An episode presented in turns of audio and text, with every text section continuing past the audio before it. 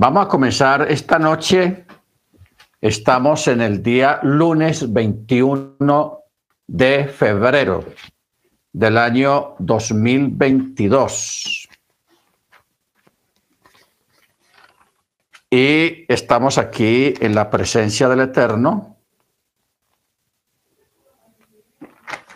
Vamos a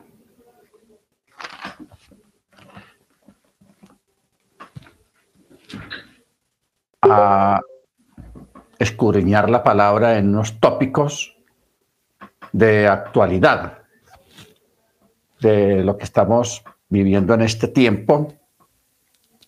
Vamos a tomar una lectura que está en Segunda de Timoteo, capítulo 3. Segunda de Timoteo, capítulo 3 que dice de la siguiente manera.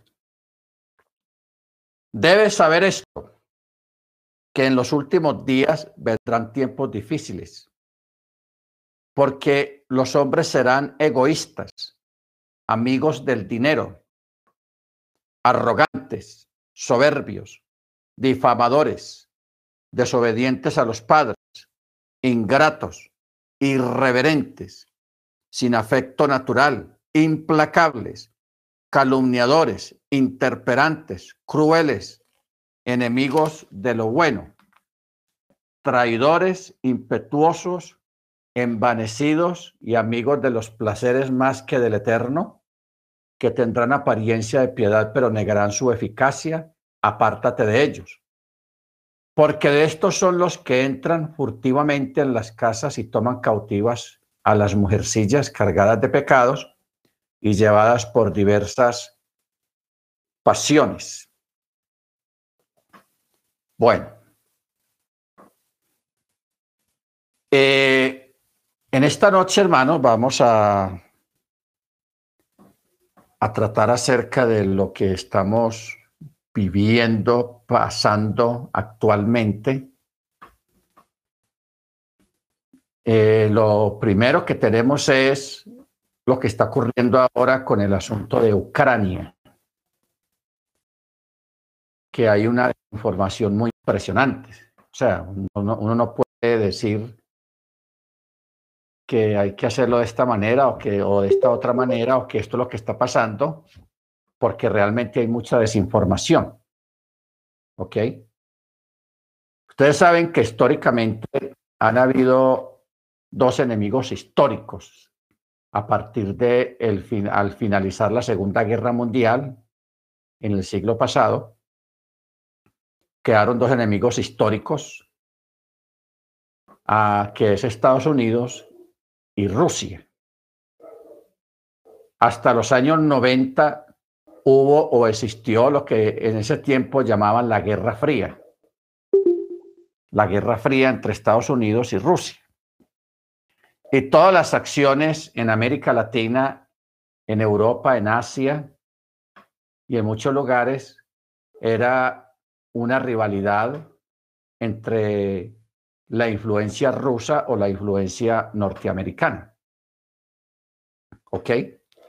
Entonces, ustedes saben que desde hace unos meses está en Estados Unidos y en Europa se está diciendo que Rusia va a invadir a Ucrania, que Rusia va a invadir a Ucrania y, Rusia diciendo que no, que eso es mentira, que eso es falso, y el presidente ucraniano diciendo que eso tampoco es así, que una cosa y la otra. Entonces, eh, el mundo en este momento está polarizado, está dividido en los que están de acuerdo con Rusia y los que están de acuerdo con Estados Unidos. Entonces uno se pone a mirar informes periodísticos de periodistas muy respetables, tanto de un lado como del otro lado, acerca del tema. Entonces, ustedes saben que si se llega a ver una guerra allá en ese, en ese lugar, prácticamente estaríamos en una gran guerra que sería la tercera o la cuarta guerra mundial, con a, efectos colaterales muy fuertes en el resto del mundo. O sea, todos seríamos afectados si llegara a ocurrir esta gran guerra. No nos vamos a, poner ahora a hablar de política o, o hablar de los problemas que tenga Estados Unidos o los problemas que tenga Rusia o los proyectos que tenga Estados Unidos o los proyectos que tenga Rusia, porque nosotros sabemos, hermanos, por experiencia y por historicidad, de que los políticos nunca dicen la verdad. Y los políticos ah, son los grandes mentirosos históricos que han habido siempre en la, historia de la humanidad.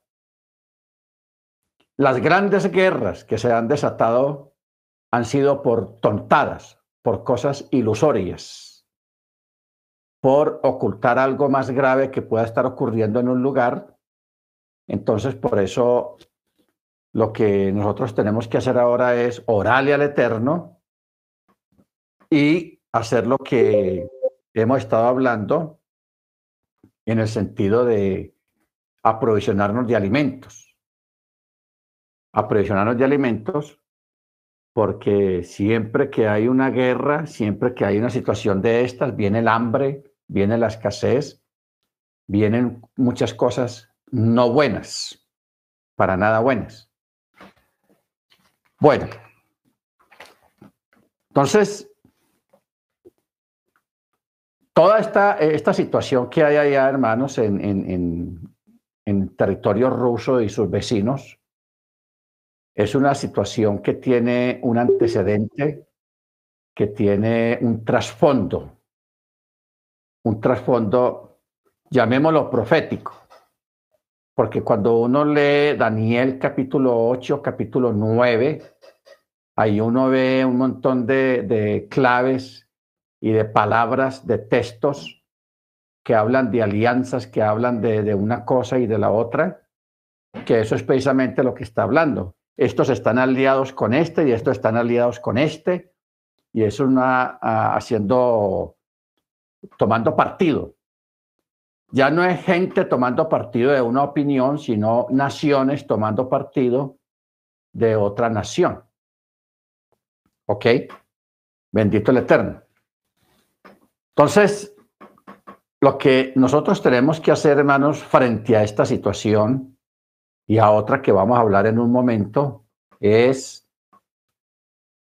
orar al Eterno y, como hemos dicho siempre, y mucha gente, no solamente nosotros lo estamos diciendo, sino mucha otra gente lo está diciendo, hay que tener, guardar comida, guardar comida, guardar comida, adelantar una, una mesada ir guardando porque vienen tiempos no muy buenos. Bueno, la otra parte, hermanos, que queríamos tratar en esta noche tiene que ver con el asunto de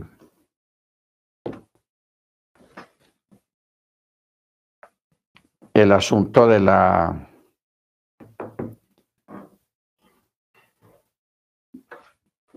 de lo que un, algo que ocurrió o, o que posiblemente ocurra como trasfondo de los Juegos Olímpicos de invierno que se celebraron estas dos semanas pasadas en China. En China.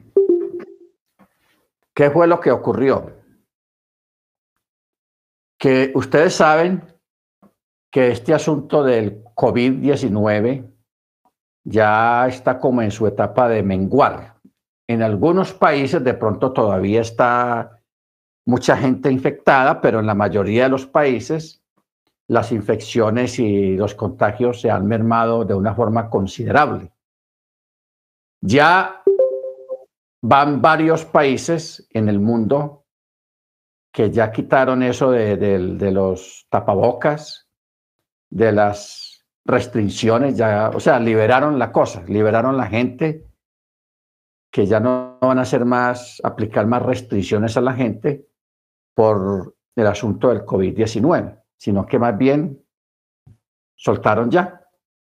Hay varios países que ya lo están haciendo de una forma paulatina y otros que están ya pensando y analizando en soltar ya el asunto para que no haya más restricciones, más que todo dentro de los países a causa del COVID-19, porque se está mermando. Bueno, lo que viene ahora, hermanos, respecto a eso del COVID-19 es las demandas. Muchos gobiernos, empresas van a ser demandadas por la gente que fue víctima. Tuvieron pérdidas tanto de humanas como económicas por causa de algunas restricciones que fueron demasiado exageradas en cierto modo entonces, mucha gente va a, hacer demandas a los gobiernos, porque todo se hizo fue a través del gobierno. El gobierno fue el que impuso las restricciones.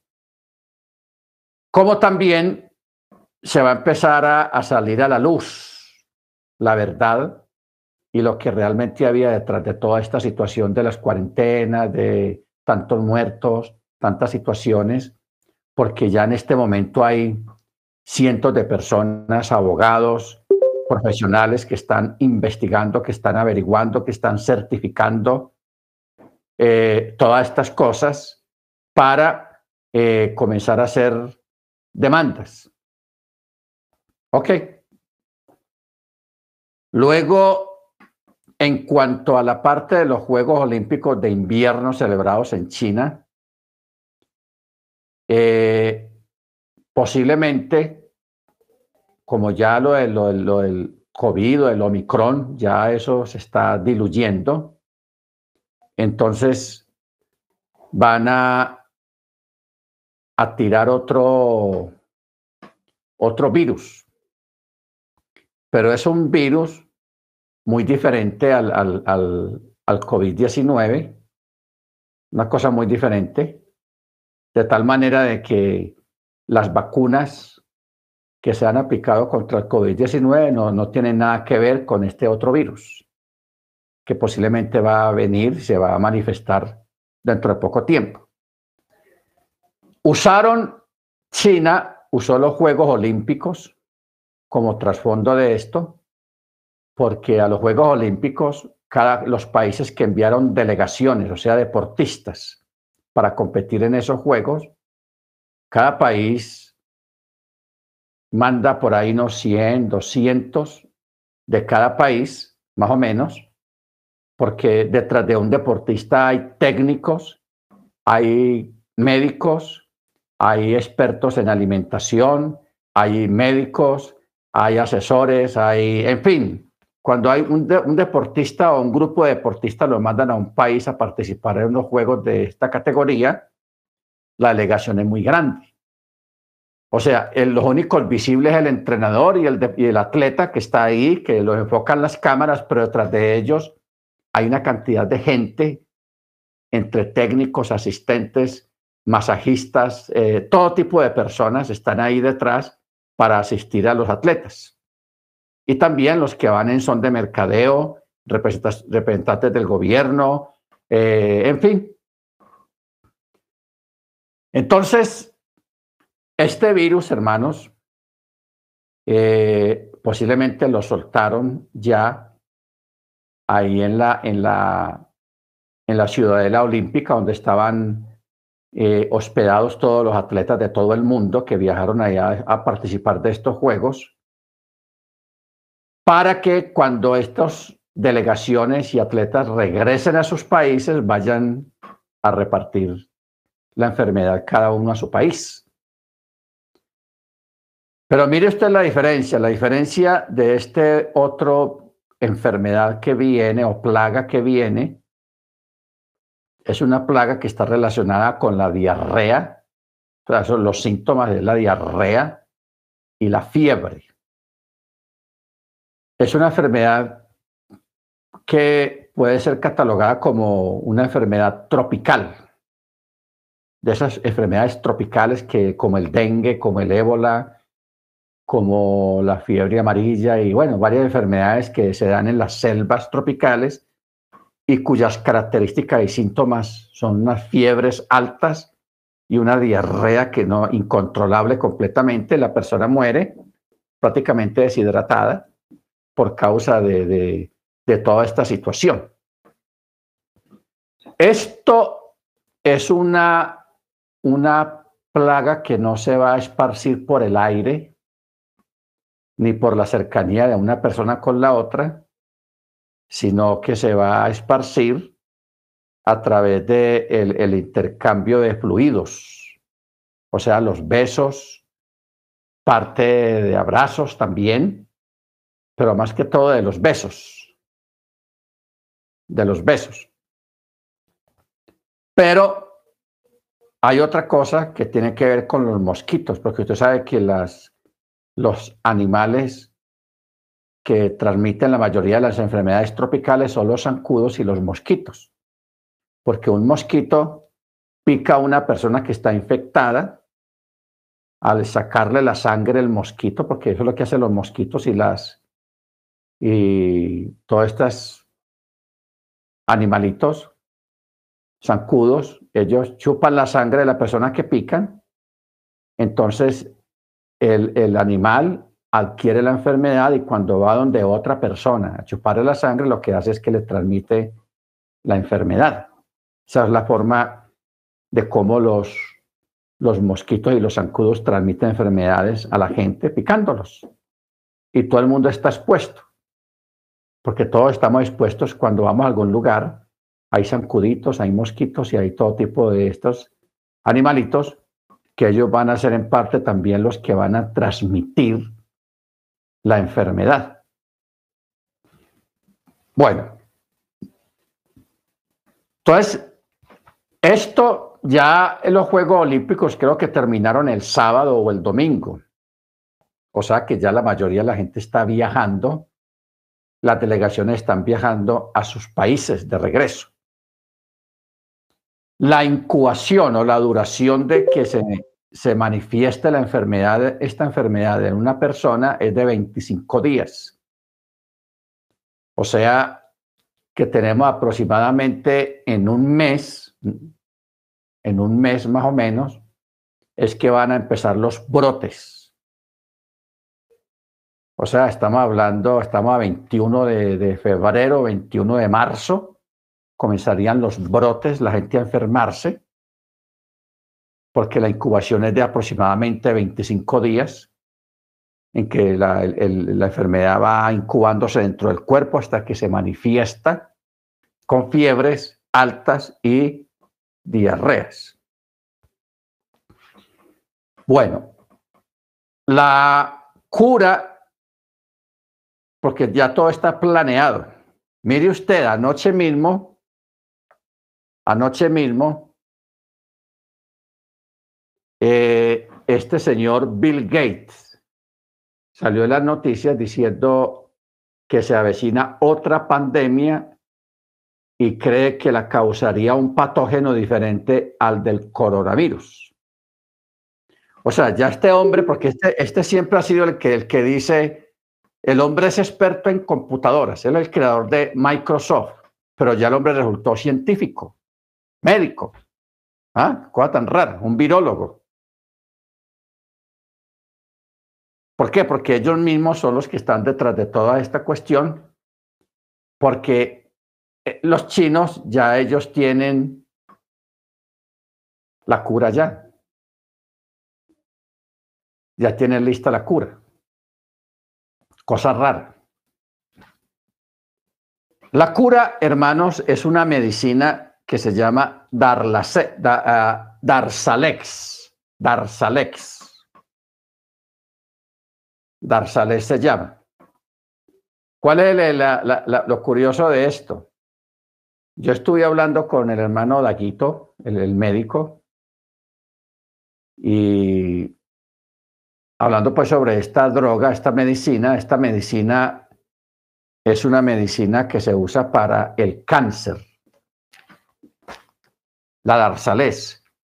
Se usa para tratar el mieloma múltiple en adultos, o sea, los mielomas. Y el precio de, de eso yo estuve mirando ahora, un frasquito con unas pastillas, cuesta en moneda colombiana, dos precios, uno, un millón seiscientos, un frasquito, y el otro, cinco millones, cuatrocientos. Eso es un dineral, eso es mucho dinero, mucho dinero. Se llama Darzales.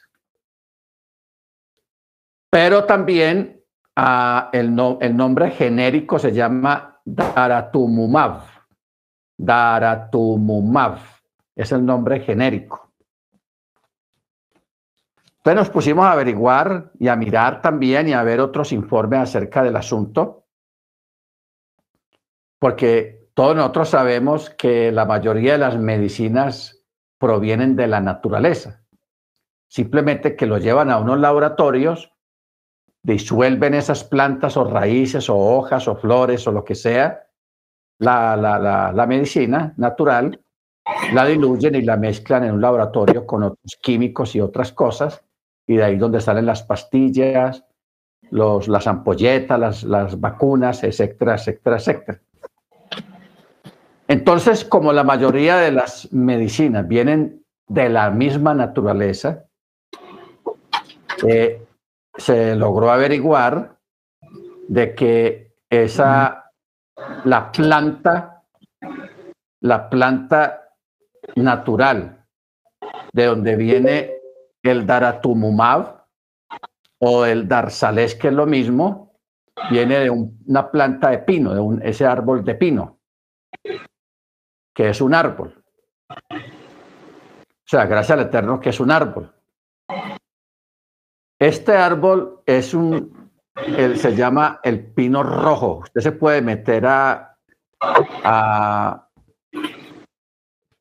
a Google, que le muestre usted la, los diferentes, porque hay como unos 20 tipos de pinos que hay. Entonces hay un pino que se llama el pino, pino rojo. Pino rojo, que las hojas son unas como unas agujas larguitas. Y de ese pino, hermano, mire usted, de ese pino rojo, especialmente porque el rojo es el más recomendado, porque es más concentrado, de ahí es donde se extrae el daratumumab, daratumumab, y ahí se extrae eso. Y ya luego, pues en un proceso químico, es de donde se saca esa droga, Darzalex, la que se usa para eh, tratar el mieloma múltiple, o sea, un cáncer, un tipo de cáncer que da a, la gente y se trata con, con, esa droga. Pero mire usted de algo que lo sacan de una planta que está tan abundante, un árbol, que abunda en la mayoría de los países. Existen los pinos. Pero mire usted el precio que le ponen, hermanos, porque eso es escandaloso. Hermano Ángela, ¿por qué no haces la, la ecuación de un millón seiscientos mil pesos colombianos a cómo da a, a, moneda mexicana? Esta es el baratico, porque yo vi ahora un precio de esta misma droga, Darzalex, cuesta cinco millones cuatrocientos mil pesos colombianos. Eso cuesta un, una, un, unas cajitas con unos frasquitos, eh, con unas pastillas, esa cantidad. Si mucho contendrá 50 o 100 pastillas, pero el, el precio es exagerado, exagerado. ¿Ok? Bueno. Entonces, hermanos. Son, son 8 mil pesos mexicanos. 8 mil pesos y, y 8 mil pesos mexicanos es mucho dinero, ¿verdad? Sí, sí, bastante, más o menos. Sí, sí porque sí. aquí un, un, millón seiscientos es mucho dinero para, una, para un frasquito de, de, de, pastillas. Eso es exagerado. Exagerado. Lógico, todos nosotros sabemos, hermanos, de que las, lo que es los tratamientos contra el cáncer no son nada baratos. No son nada baratos. Ok, 8.280. pesos mexicanos. Que eso allá en México, eso es mucha plata. Y aquí en Colombia, un millón seiscientos mil o cinco millones, eso también es mucho dinero para la medicina. Lo que decía era que, que nosotros sabemos de antemano de que los tratamientos para el cáncer es lo más costoso que hay. Lo más costoso, lo que es la radiación, lo que es la... Eh, esos tratamientos son de verdad costosísimos, que yo recuerdo que en México, el presidente de México, AMLO, él prohibió o no quiso aceptar para que trataran a, unos niños con cierto tipo de cáncer, él, no dejó que, que, que, los tratara con una medicina que porque costaba mucho y que eso era mucho gasto para el gobierno. ¿Ok? O sea, lo que es la medicina para tratar cáncer, eso ha sido costoso siempre, siempre. Pero mire usted el origen de, la, muchas de esas medicinas, al menos del Dar, viene del pino, el pino rojo. Bueno, Ustedes saben que yo vivo aquí en una, en una casa finca. Yo, donde yo vivo no es una, una hacienda o una, o una finca inmensa, no. Aquí solamente son como, como dos mil metros, creo. Dos mil metros es lo que tiene esta, esta, este predio donde yo vivo, que es muy poquito, es pequeño, en comparación a hectáreas porque hay fincas de 20 hectáreas, de 100 hectáreas, de 50 hectáreas, que eso sí son terrenos grandísimos. Pero al menos aquí donde yo vivo, aquí hay pinos. Ah, eh, la, cerca es de puros pinos. Eh, esto aquí está cercado de puros pinos. Pero del pino en específico que nosotros estamos hablando, hay dos, dos o tres árboles que están precisamente aquí al frente donde yo estoy. Están ahí detrás, a unos 10 metros más o menos de aquí. Sí, por ahí como a 10, 11 metros están los, los pinos sembrados ahí, porque esto aquí está cercado con, con puro pino. Entonces, ¿cómo, ¿qué tenemos que hacer para, como una forma de prevención? Los que tengan forma, averiguar por ese pino, yo les voy a enviar la foto por el WhatsApp de este tipo de pino en especial para que ustedes lo tengan y lo consigan, porque de ese pino hay mucho aquí en Colombia y yo sé que en México también lo hay. Se cogen las, los, los, los, las agujas, aquí se les llama las agujas, o sea, los hilitos esos que componen las hojas un puñadito y se hace una infusión en té, se hace un té. Y ese té, usted puede en un termo preparar una buena infusión en un termo y se lo toma durante el día, unas tres veces al día, se lo toma tres veces al día como una aromática. ¿Para qué? Para que el cuerpo se vaya aclimatando y se vaya preparando con antelación en caso de que venga esa, ese virus y esa cosa, ya el cuerpo suyo ya esté preparado para rechazar, para, para, para rechazar lo que venga. Si no pasa nada, de todas maneras, usted está haciendo algo bueno porque no olvidemos que esa droga Darla, Darzalex viene del pino. O sea, estamos preparando el cuerpo, estamos preparando el cuerpo en contra de cualquier tipo de cáncer que nos pueda dar más adelante. O sea, no, no, no, no se pierde nada. No se pierde nada con eso porque estamos previniendo. Porque mire usted, hermanos, con esto del COVID que ya ajustamos prácticamente dos meses, ahora en dos semanas se juntas, se cumplen dos meses de cuando comenzó todo esto al menos cuando se comenzó con las cuarentenas. Eh, como en el mes de junio del 2020, muchos aquí comenzamos a tomar el dióxido y otras cosas, la ivermentina, el dióxido, la clorocicolecil. Bueno, ese nombre no he sido capaz de memorizarlo. Sí, cloro. Bueno. Y yo hasta al son de hoy, yo todos los días tomo el dióxido. Tomo el dióxido y a mí no me ha dado nada de, eso del COVID.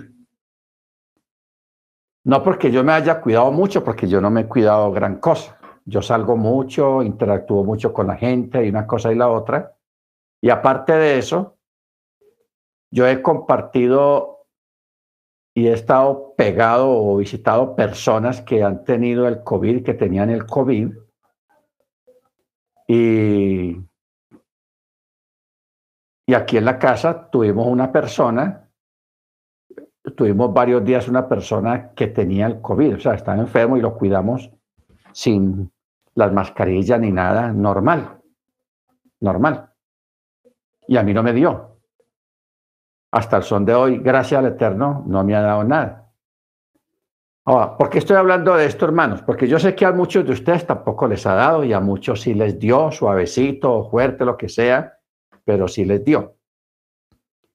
Yo hablo en el caso mío de que yo siempre desde el año, desde junio, desde el año antepasado, de la 2020, yo he estado tomando el dióxido seguido, seguido, seguido, seguido, sin dejarlo hasta el son de hoy. Yo mantengo mi botellita ahí al lado.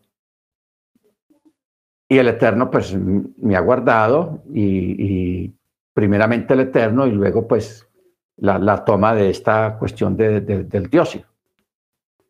Ahora, si nosotros usamos la sabiduría y la lógica que el Eterno le da a cada uno de nosotros o a todos nosotros, eh, nosotros sabemos que esta gente, ellos no se van a quedar quietos y van a estar mandando más enfermedades, más virus.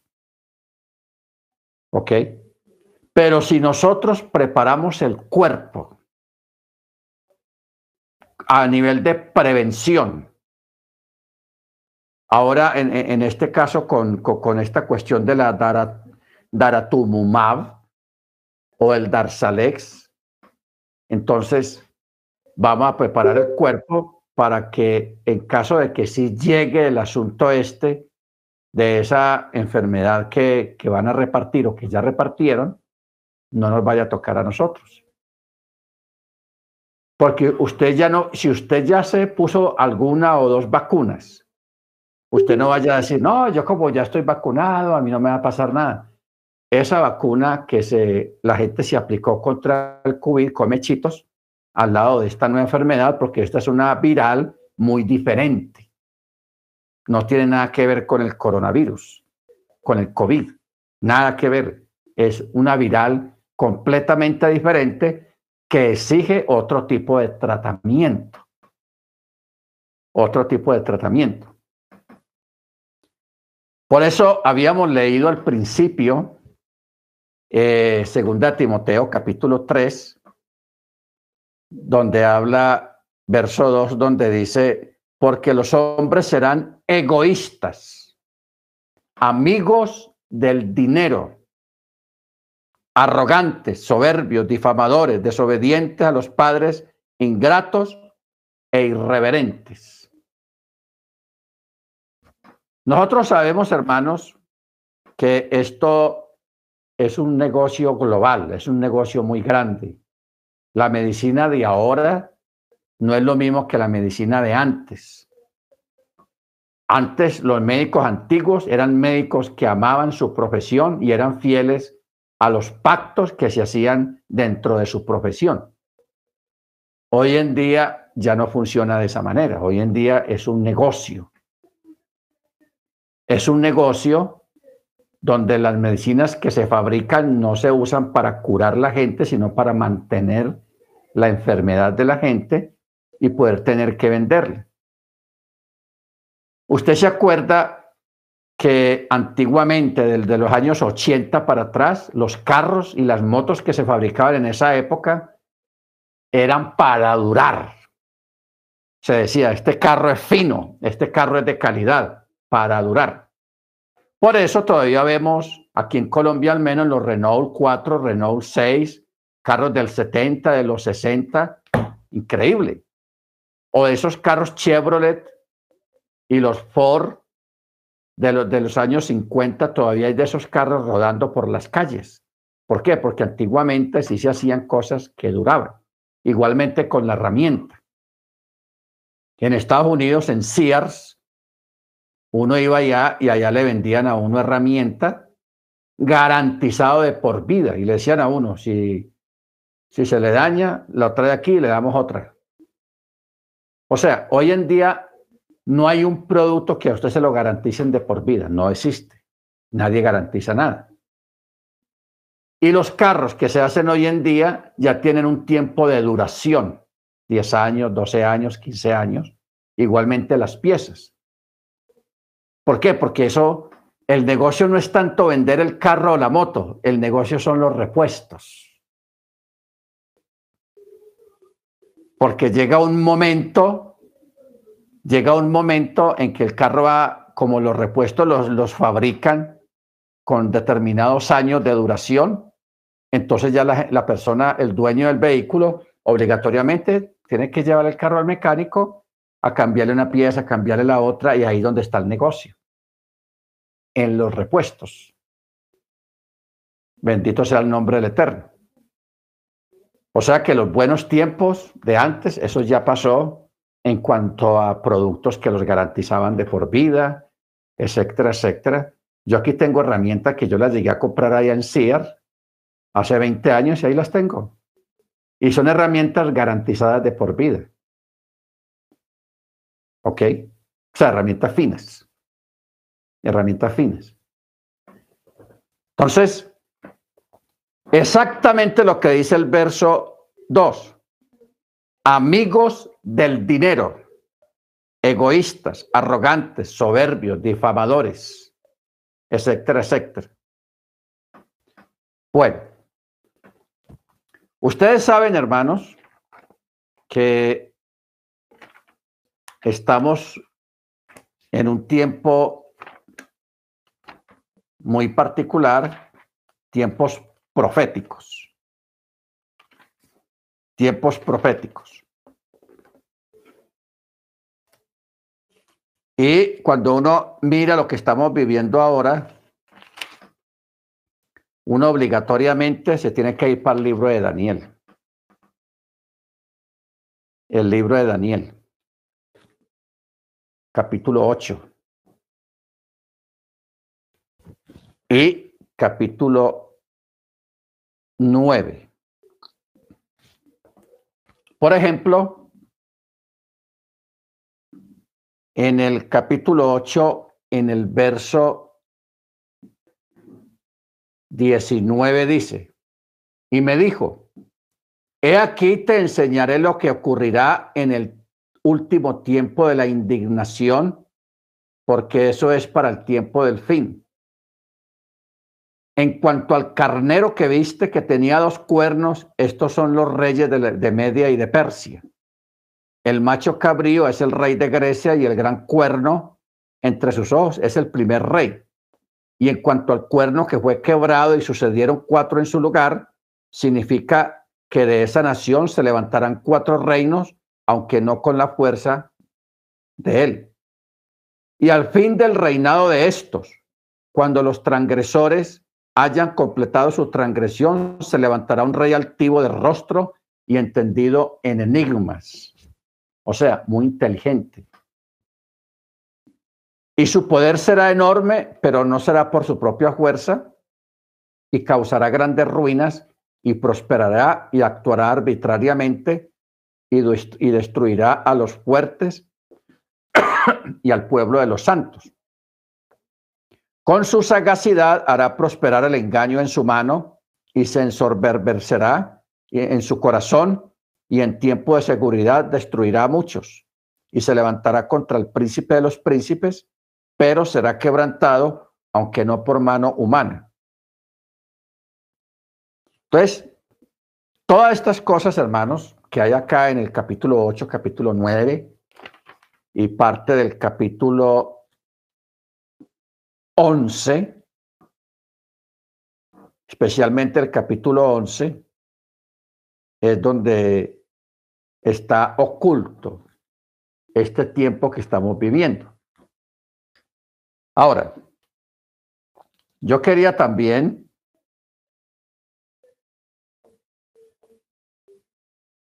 que habláramos un poco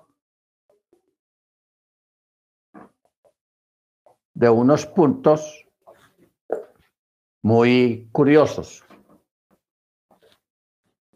Uno es el planeta X, que es una combinación, yo recuerdo hace unos 10 años más o menos, se hablaba mucho de Nibiru. Nibiru. Nibiru es un supuesto planeta que apareció dentro del sistema solar, que la gente, que los, que la gente decía que la NASA se había equivocado, que todavía existía otro planeta, que había otro planeta además que se llamaba Nibiru. Nibiru.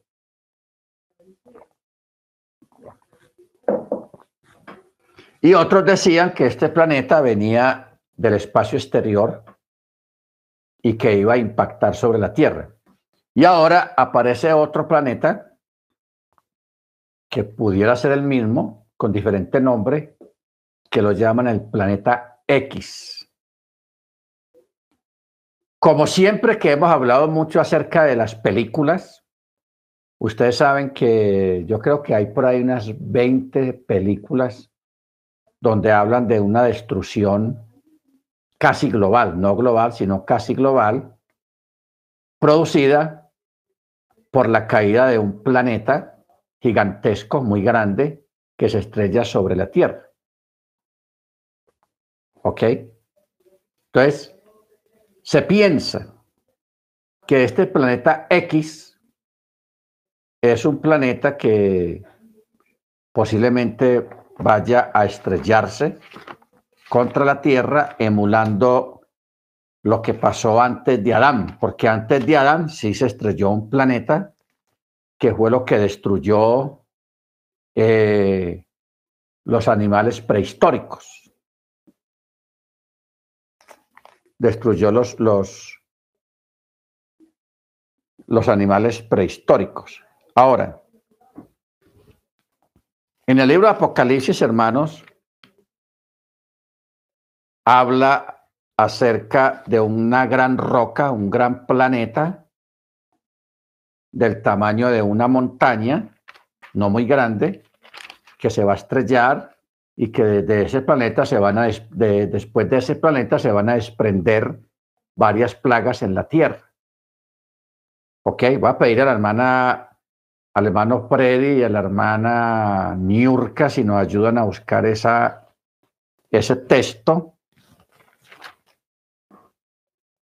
ese texto que está en el libro de Apocalipsis.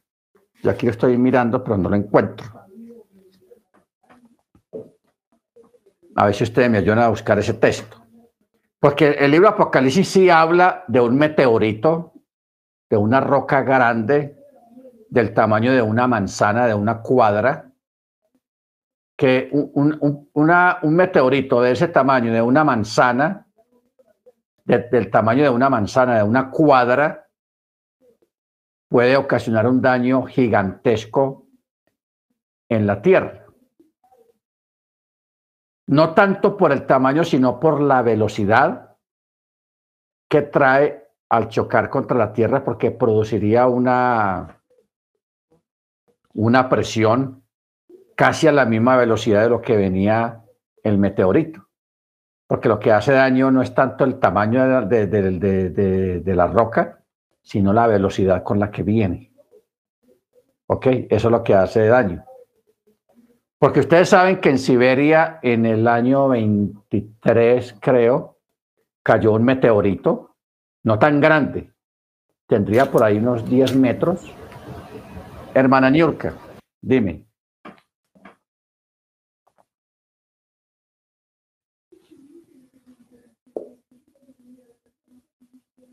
No, todavía no lo han puesto.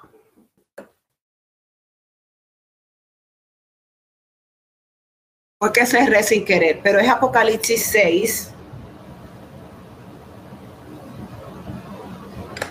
Apocalipsis 6. El verso 12, que es cuando cae, habla del gran terremoto y que caen las estrellas del cielo. El, el verso 13.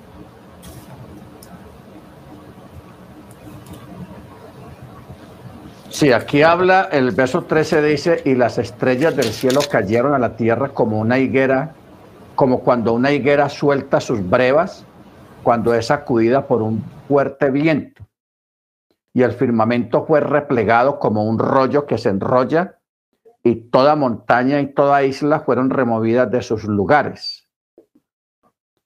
Esto sí es parte, pero hay un texto, hermana, donde habla de una, de una gran roca, pero habla, lo menciona como si fuera una montaña que cae sobre el mar. Ya, ya, ya la encontré. Capítulo 8. Capítulo 8, verso 8. Miren ustedes cómo dice esto. El segundo ángel tocó la trompeta y como una gran montaña ardiendo en llamas, una gran montaña, o sea, un meteorito, pero grande. Fue precipitada al mar y la tercera parte del mar se convirtió en sangre y murió la tercera parte de las criaturas que había en el mar, todas las que tenían vida y la tercera parte de las naves del mar fueron destruidas. El tercer ángel tocó la trompeta y una gran estrella, otro meteorito, ardiendo como una antorcha, cayó del cielo sobre la tercera parte de los ríos y sobre las fuentes de las aguas. Y el nombre de la estrella se llama Ajenjo. Y la tercera parte de las aguas se convirtió en Ajenjo y muchos de los hombres murieron a causa de las aguas porque se volvieron amargas. Bueno. Entonces, esta gran montaña, como lo, declara el, el, que escribió, o sea, Johanán, que fue el que escribió Apocalipsis, él lo describe en su forma de mirar las cosas. Para nosotros es un meteorito, porque la palabra meteorito es una palabra moderna. ¿Y qué es un meteorito? Una piedra grandísima. Eh, aquí en Colombia tenemos una roca grande que llama, le dicen la piedra del Peñol. Es una roca gigante, grande. Y es una piedra, la, que, la piedra que menciona el verso 8 es una piedra parecida a la piedra del Peñol o la piedra que hay en Río de Janeiro. Porque en Río de Janeiro también hay una roca gigantesca que sobresale de la tierra también hay otra. Una piedra más o menos de ese tamaño es la que va a caer, porque eso está aquí escrito en la escritura. Una gran montaña ardiendo. ¿Por qué ardiendo? Porque las rocas, cuando están fuera del espacio en el exterior, no arden, porque allá no hay aire. Pero cuando entran a la atmósfera nuestra de nuestro planeta, que sí hay aire, entonces empieza a haber una fricción. Una fricción que eso se pone tan fuerte la fricción que se enciende la roca, se, se, vuelve una bola de fuego. Y, y, se convierte en una bola de fuego hasta que se estrella en la superficie de la tierra o en el mar. En este caso, el texto dice que este meteorito grande va a caer en el mar. La velocidad que trae eso de 90 millas, de 50 millas, eso, no hermano, eso viene a por ahí a mil, a dos mil, a tres mil kilómetros por hora, una velocidad inimaginable. Y lo que hace daño es la velocidad, porque cuando eso entra, cuando viene una, una, una cosa de estas tan grandes, eso derriba todo a su alrededor, lo derriba completamente y cuando al estrellarse, cuando se estrella en el mar, en el agua, eso produce una fuerza de empuje que va a provocar tsunamis gigantescos. Esas películas donde usted ha visto esos tsunamis que destruyen New York, que destruyen las, las, ciudades costeras, que llegan hasta New York, que eh, destruyen todos esos lugares, esas olas de, de 50, 100 metros de altura, eso no es mentira, eso no es ciencia ficción, ya eso lo hemos visto en las películas. Pero eso es lo que va a pasar cuando se precipite este meteorito, porque va a producir una onda de choque. Se llama onda de choque, que se va a esparcir a miles de kilómetros de distancia, llevando olas gigantescas, agua desplazada del mar a unas velocidades impresionantes por eso es que el texto, mire lo que dice.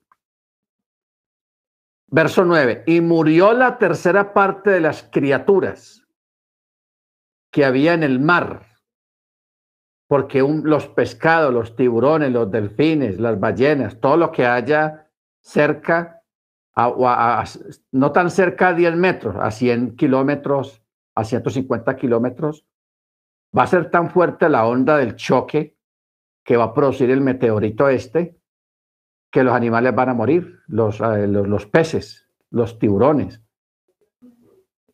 por, por la, la onda del choque dentro del agua, mata a los animales, porque eso no lo aguanta nadie, hermanos. Eso es mortal. Por eso es que el texto, el Eterno tan perfecto, dice, y murió la tercera parte de las criaturas que había en el mar y la tercera parte de los barcos que estén navegando por esos territorios también van a ser, claro, un barco no aguanta un oleaje de esos. No sé si ustedes han visto una película que se llama La tormenta perfecta.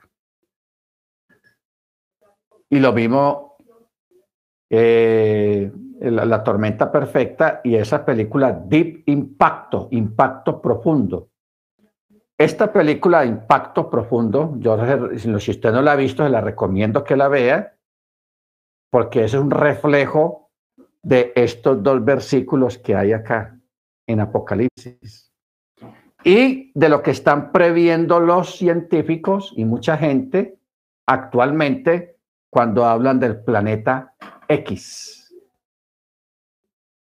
Del planeta X. Y lo que acabamos de leer ahora en el texto que mencionó la hermana, verso 13, 6.13 de Apocalipsis.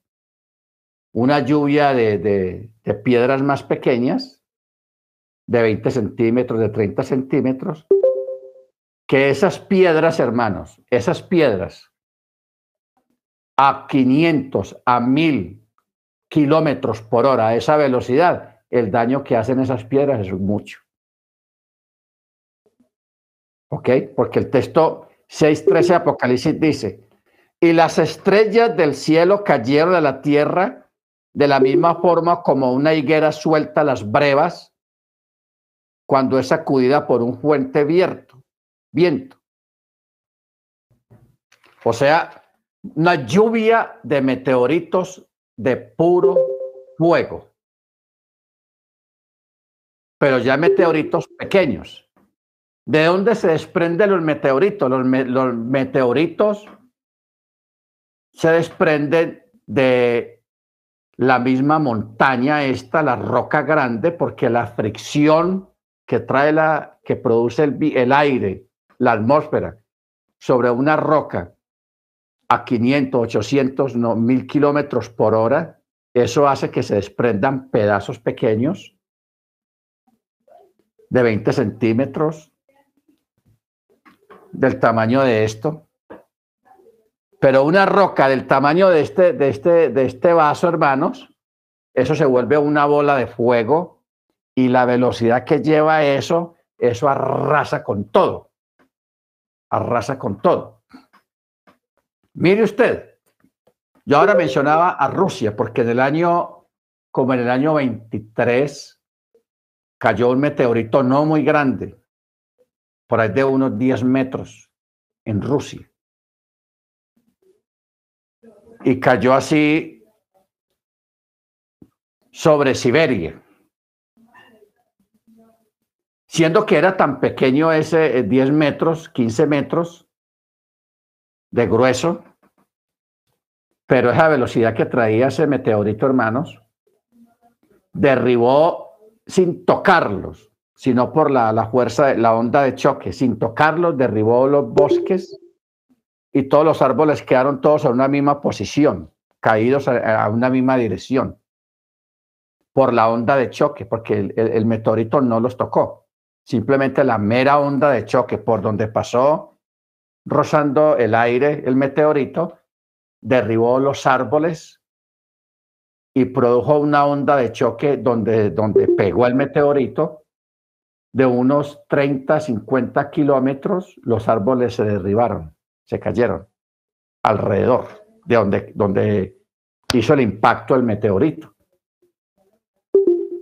Eso fue, eso pasó y todavía yo tengo fotos, porque todavía hay fotos de eso, de cómo quedaron los árboles, porque los rusos todavía no han ido allá a, sacar el meteorito. No han sido capaces. Y eso que cayó en zona despoblada, porque la, la estepa siberiana ya no vive nadie. Porque en Siberia es uno de los lugares más fríos del planeta. Allá son 80, 60, bajo cero. Allá no vive nadie. Eso está lleno de materiales, de, de, minerales y todo eso, pero no, no hay quien aguante un frío de esos de 50, 60 bajo cero. Eso no lo aguanta ni Mandrake. Entonces eso está ahí. Pero en ese lugar fue donde cayó ese meteorito en Siberia. Usted puede averiguar el meteorito de Siberia y ahí está toda la información y fotos del desastre que causó cayendo en la Tierra. Ya cuando caiga en el mar, hermanos. Y un meteorito como este que menciona aquí el capítulo 8 de Apocalipsis, en el verso 8, ya esas palabras mayores. Dice, una montaña ardiendo, o sea, un meteorito que se, que se vuelve una bola de fuego cuando entra en la atmósfera de la Tierra, por la fricción se prende y esa bola de fuego va a caer en el mar y va a producir una catástrofe muy similar a la que destruyó los dinosaurios antes de Adán. Ahora, vamos a ahondar un poquito en esto. Antes de Adán, la tierra estaba en un solo punto y el resto era pura agua. No existían los cinco continentes, que existen hoy en día, que América, que África, que Australia, que Europa y, el Medio Oriente. No, no, no. Antiguamente, antes de Adán, era un solo continente de pura tierra. Este meteorito, en la era de los dinosaurios, cayó en la tierra, no cayó en el agua. Mire usted el Eterno ¿Cómo la hizo? Cayó en el agua y eso fue lo que destruyó toda la, vida de, esos grandes animales que murieron en, antes de Adán, porque eso fue antes de Adán. Cuando Adán, el Eterno puso a Adán en el jardín, ya no habían dinosaurios, que rex, que brontosaurios, que tiranosaurios, ya no existían esos grandes animales. Ya los animales nuevos que el Eterno creó, los creó fue un poco antes de Adán. Él hizo una nueva creación de animales con un tamaño más pequeño. ¿Estamos de acuerdo? Más pequeños. Entonces, cuando ya terminó la creación de todos los animales, la vegetación y todo eso, sobre lo que había quedado de la gran destrucción que hubo con el meteorito este que cayó, que destruyó los, los dinosaurios y toda la, eh, lo que había en esa época. Entonces ya cuando ya terminó el Eterno todo eso, ya él puso a Adán. Puso a Adán. Después de que puso a Adán, ya el Eterno hizo Shabbat, descansó. Shabbat, y no más, no más creación. Y ahí se estableció el Shabbat para nosotros. ¿Ok? Bendito el Eterno. Entonces, cuando leemos el verso 9 que dice, y murió la tercera parte de las criaturas que había en el mar por el impacto. Y la tercera parte de las naves, barcos, submarinos, todo lo que hubiera por ahí en el área donde cayó, donde va a caer este meteorito, fue destruido, se hundieron. O fueron estrellados hacia las áreas costeras, porque el agua del mar a ser desplazada se arrastra todo lo que haya en la superficie y debajo del agua y lo estrella contra las áreas costeras y a, a través de un fenómeno que se llama tsunami. Pero no van a ser los tsunamis que hemos visto hasta ahora, olas de 5 metros, de 10 metros, no. Olas de 100, 150 metros de altura a una velocidad, hermanos, de 60, 80, 90 kilómetros por hora, porque esa es la velocidad que van a tener las olas. ¿Quién va a parar eso? Nadie. O sea, va a haber una destrucción muy grande, especialmente en las áreas que estén en contra o estén en la línea de, de, de donde caiga este meteorito. Van a ser destruidos. Entonces, solamente el Eterno sabe en qué mar va a caer eso y hacia qué dirección se enfoca el meteorito. Si el meteorito cae en, los mares del sur, o sea, en Hawái, todo ese mar que hay ahí, entonces el tsunami sería hacia las áreas costeras del Pacífico, no sur, sino el Pacífico, perdón, el Pacífico. O sea, sería Los Ángeles, sería, eh, sí, California, eh, toda esa área hacia abajo, lo que es Baja California, lo que es las costas pacíficas de México, luego lo que sería Nicaragua, parte de Costa Rica, aquí en Colombia sería el Chocó, parte de Urabá, el Chocó y todo eso, lo que es Argentina, Chile, todas esas áreas recibirían el impacto de ese, de ese gigantesco tsunami que provocaría el meteorito si cayera en, en, en el Pacífico.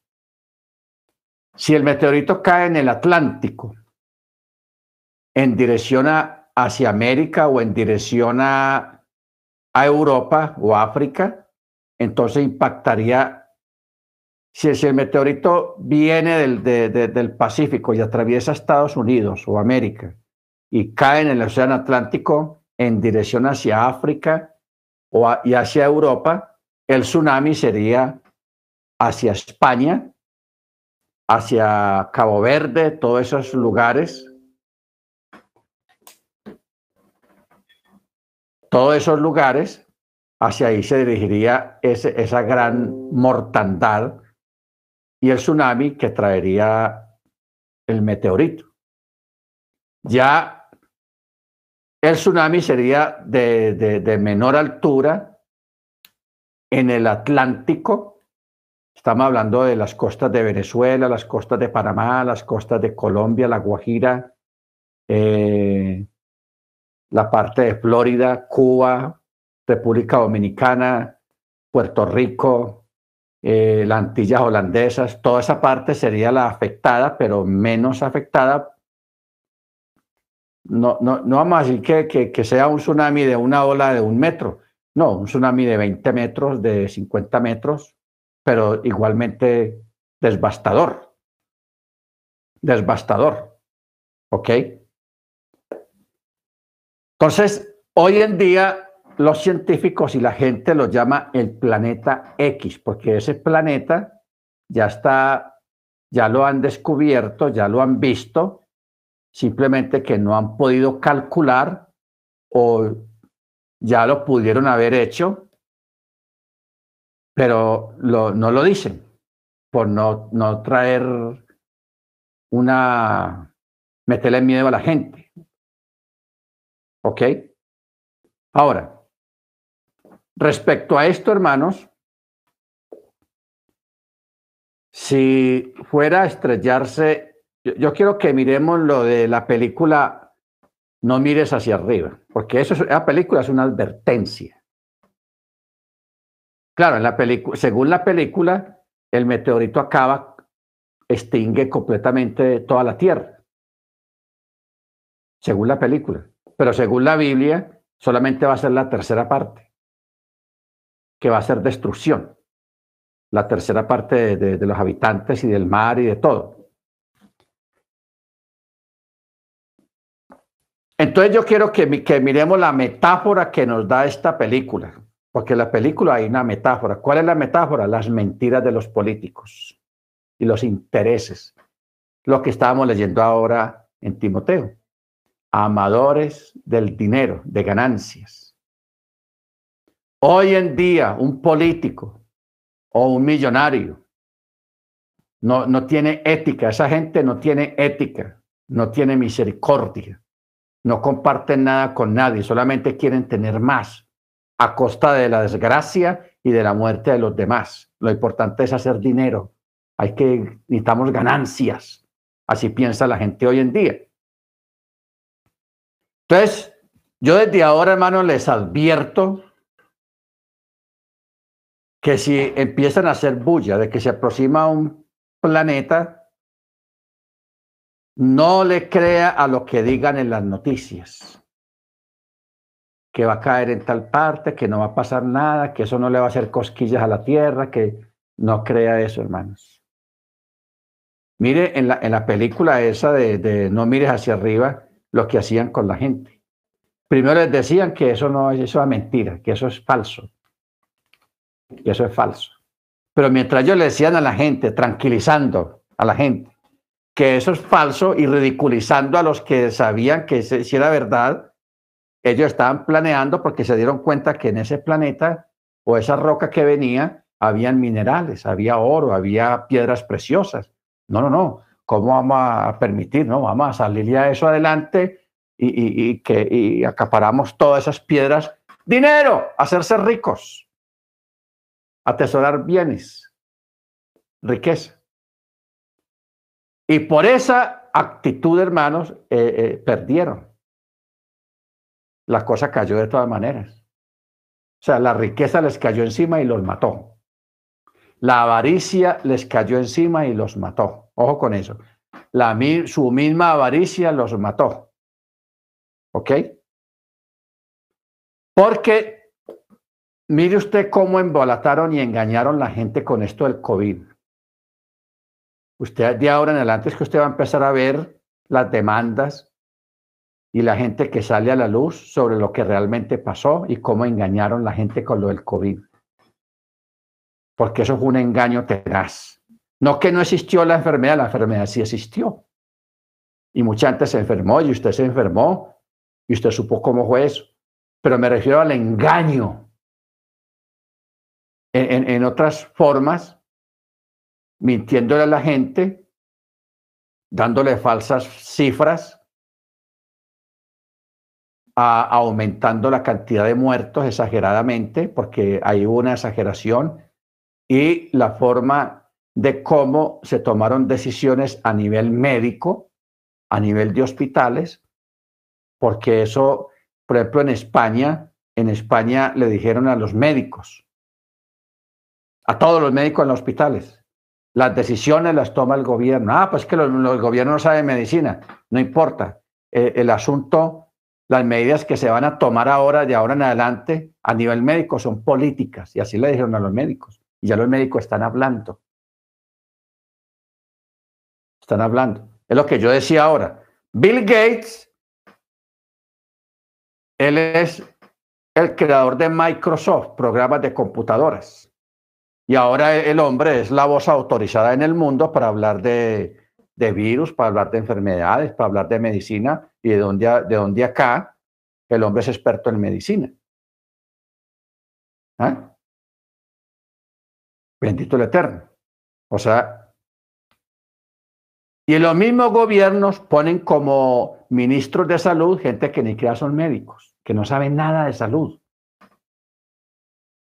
Entonces, ¿cómo, hermanos, nosotros le vamos a creer a personas que no les interesa la gente? Le interesa es el puesto y que el partido, mi partido de gobierno quede bien, que el presidente quede bien. Si usted ha visto muchas películas, usted ve que, por ejemplo, me llega a la memoria cuando una película de tiburón, creo que fue la segunda película de tiburón, en los años 90. El había unos tiburones matando bañistas en una playa, iba a haber una, una, un festival anual que se hace en esas fechas, y la policía y el, y el, y el, y el, y el alcalde diciéndole a la policía, no digan nada porque estamos en elecciones y no podemos perder las elecciones, y, los, y el tiburón y los tiburones comiéndose, matando gente, y el, y el alcalde, no, aquí no pasa nada, todo está bajo control. Mentiras, diciendo mentiras, hermanos. Eso ha sido una constante. Por eso no le crea a los gobiernos ni lo que diga el gobernante en las noticias. No crea eso, créale al Eterno. Y tome usted su propia seguridad, o sea, crea usted su propia seguridad, su propia prevención porque al gobierno lo que le interesa es votos, quedar bien, tener votos a costa del pueblo. ¿Estamos, hermanos?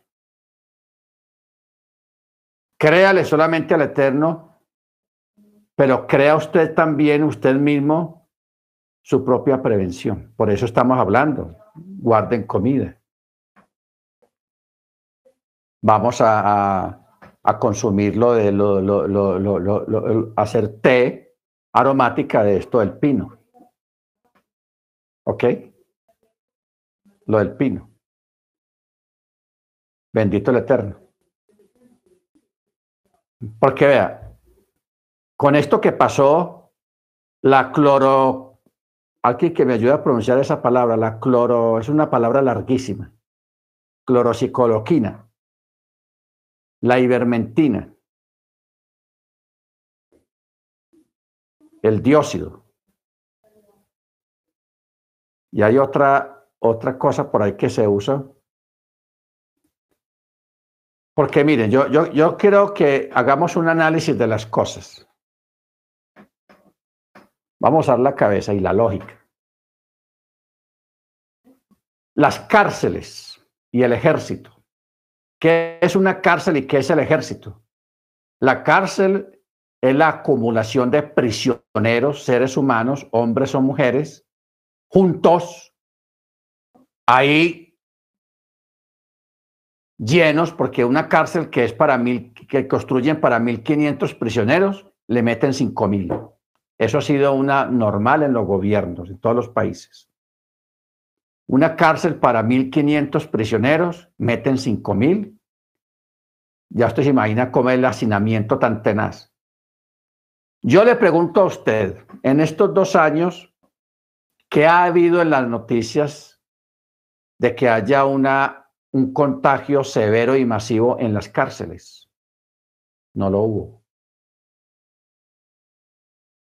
Y un lugar para que se, se disemine la enfermedad y que la gente se enferme de verdad, las cárceles. Porque la gente está sin nada y no tiene para dónde irse. Y no tiene cómo aislarse porque todos están en una, celda para, cuatro prisioneros, meten 20. Pero usted oyó, yo pregunto, ¿usted oyó que haya habido una mortandad de, masiva en las cárceles? ¿Contagio masivo en las cárceles? No lo hubo.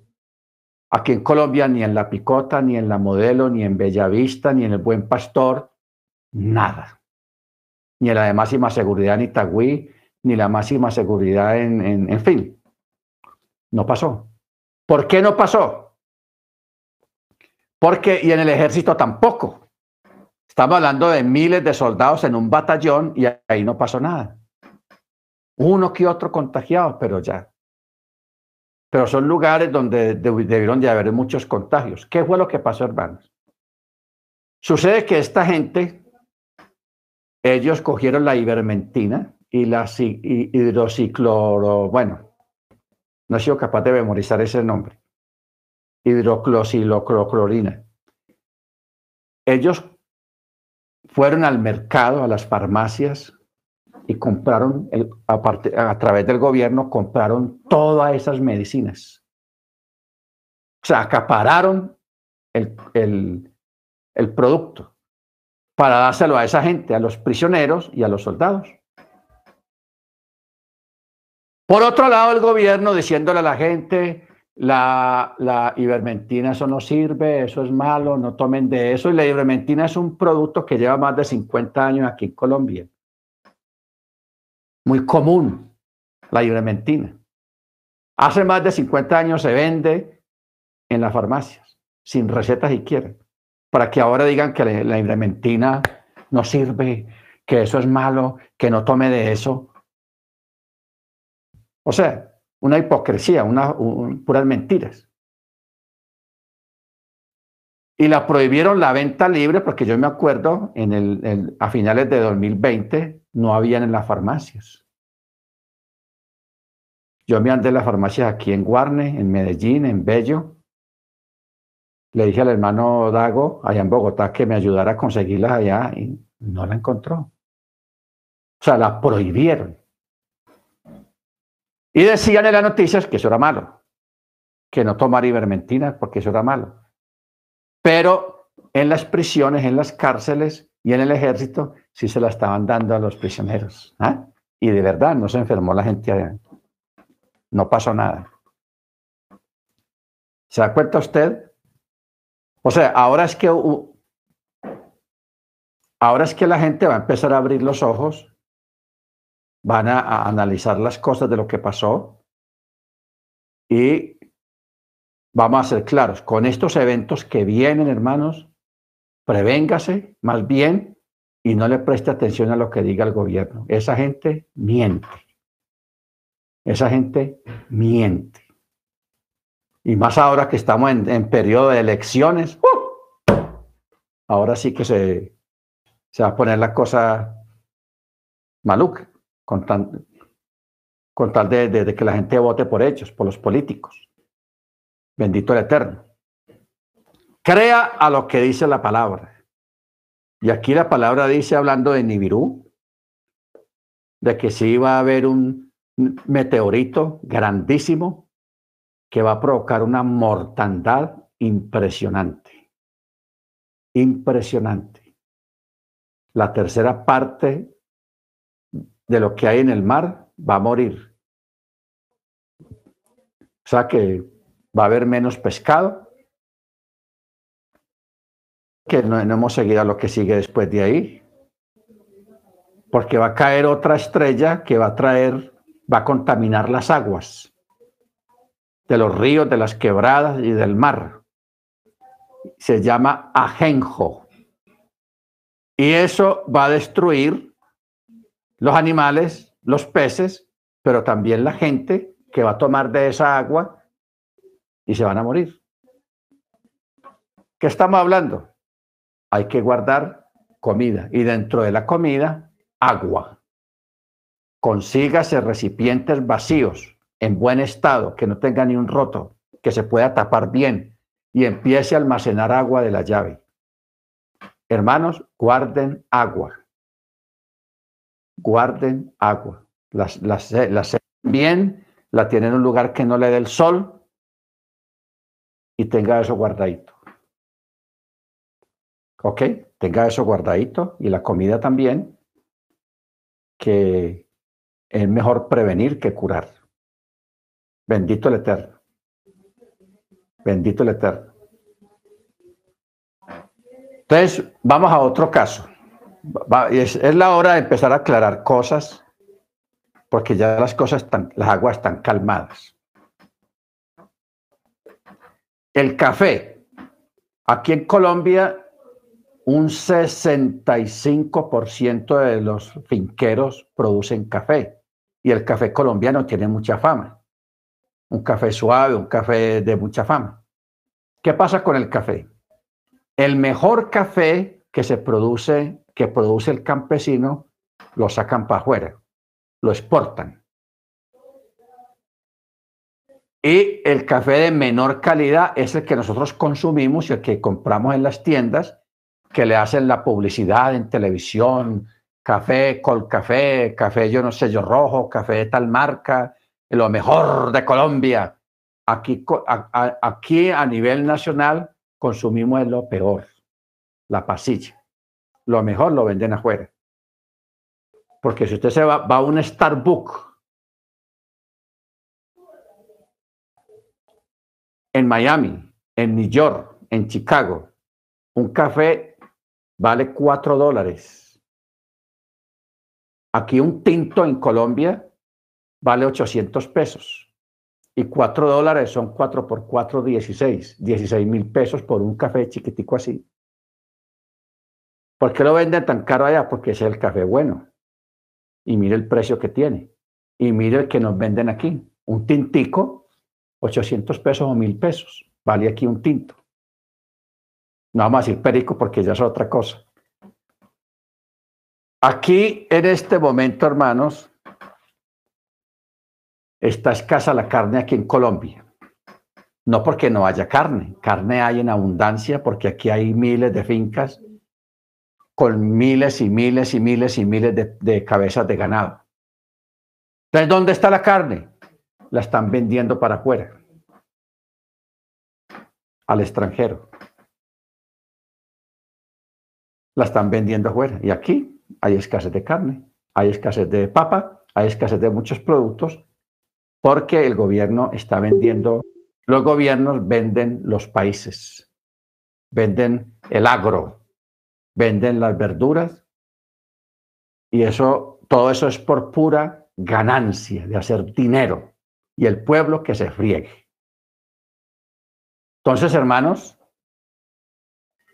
tengamos presente estos detalles, empiece a conseguir pino rojo, así se llama, el pino rojo. Yo ahora les voy a, montar la foto en WhatsApp para que usted sepa cuál es. Lo, los cogotes esos que hay ahí en la foto, usted lo puede partir en cuatro pedazos y lo hierve también en infusión, o sea, en aromática, en té. Y eso es lo que va a consumir tres veces al día. Comencemos desde ahora a hacer eso. Si la cosa viene, hermanos, vamos a tener el cuerpo preparado con anticuerpos para que cuando llegue la plaga, a usted no le entre nada.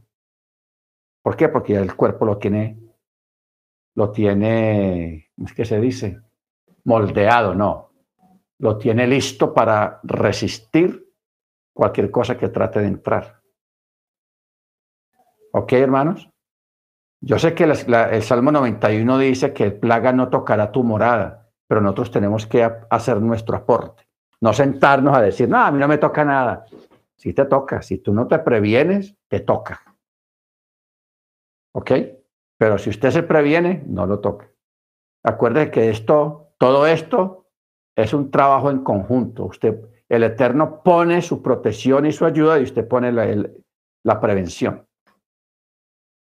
¿Estamos, hermanos? Usted pone la parte de la prevención.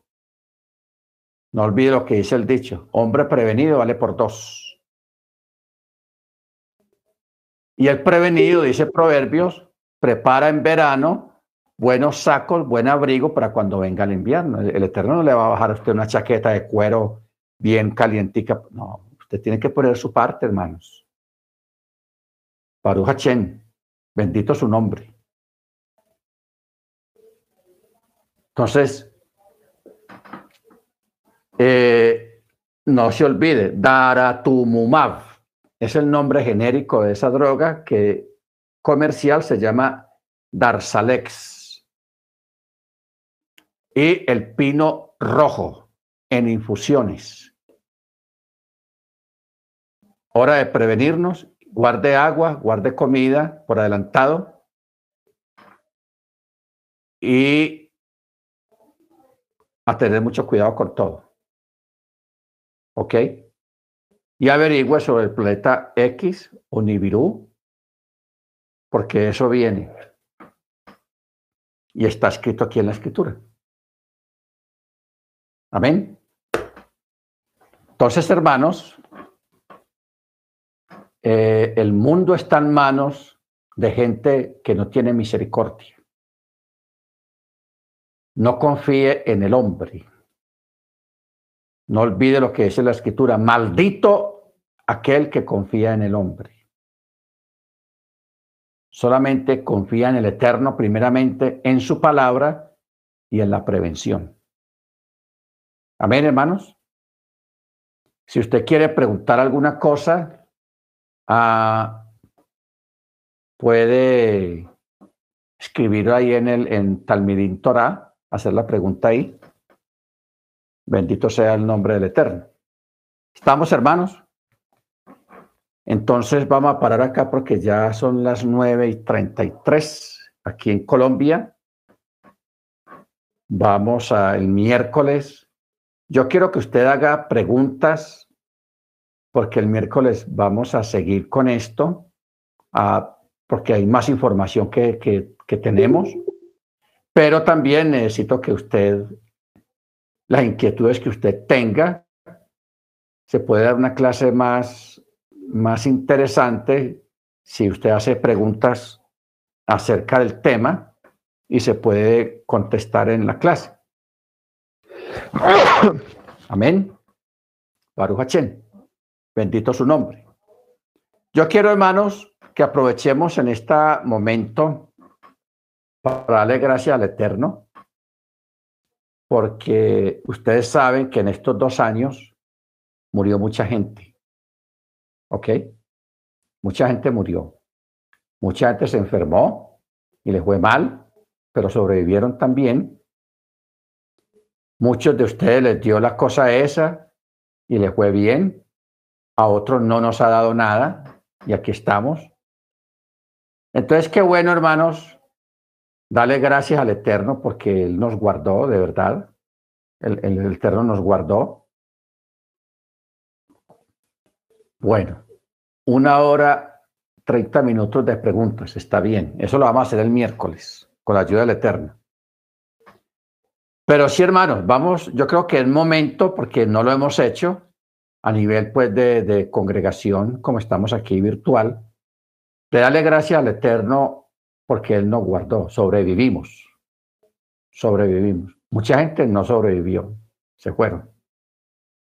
Sobrevivimos a nivel de, que, de estar vivos y también sobrevivimos económicamente, porque muchos trabajos se perdieron, muchas cosas se perdieron, mermaron, pero el Eterno no nos dejó pasar hambre, no pasamos hambre, no pasamos necesidades, el Eterno siempre suplió. Entonces, yo creo que es justo, justo que nosotros hagamos entre todos una oración para darle gracias al Eterno porque Él nos guardó, porque aquí estamos. Aquí estamos, hermanos, porque yo sé que usted perdió amigos, familiares, miembros de su propia familia también partieron, se fueron por causa de estas cosas. Pero nosotros aquí estamos. Si nosotros nos toca irnos por, por estas cosas, nos vamos, no hay problema. No tengo ningún problema con eso. Pero Eterno a la mayoría de nosotros nos ha guardado y yo creo que podemos darle gracias a Él. Porque para siempre es su misericordia. Amén.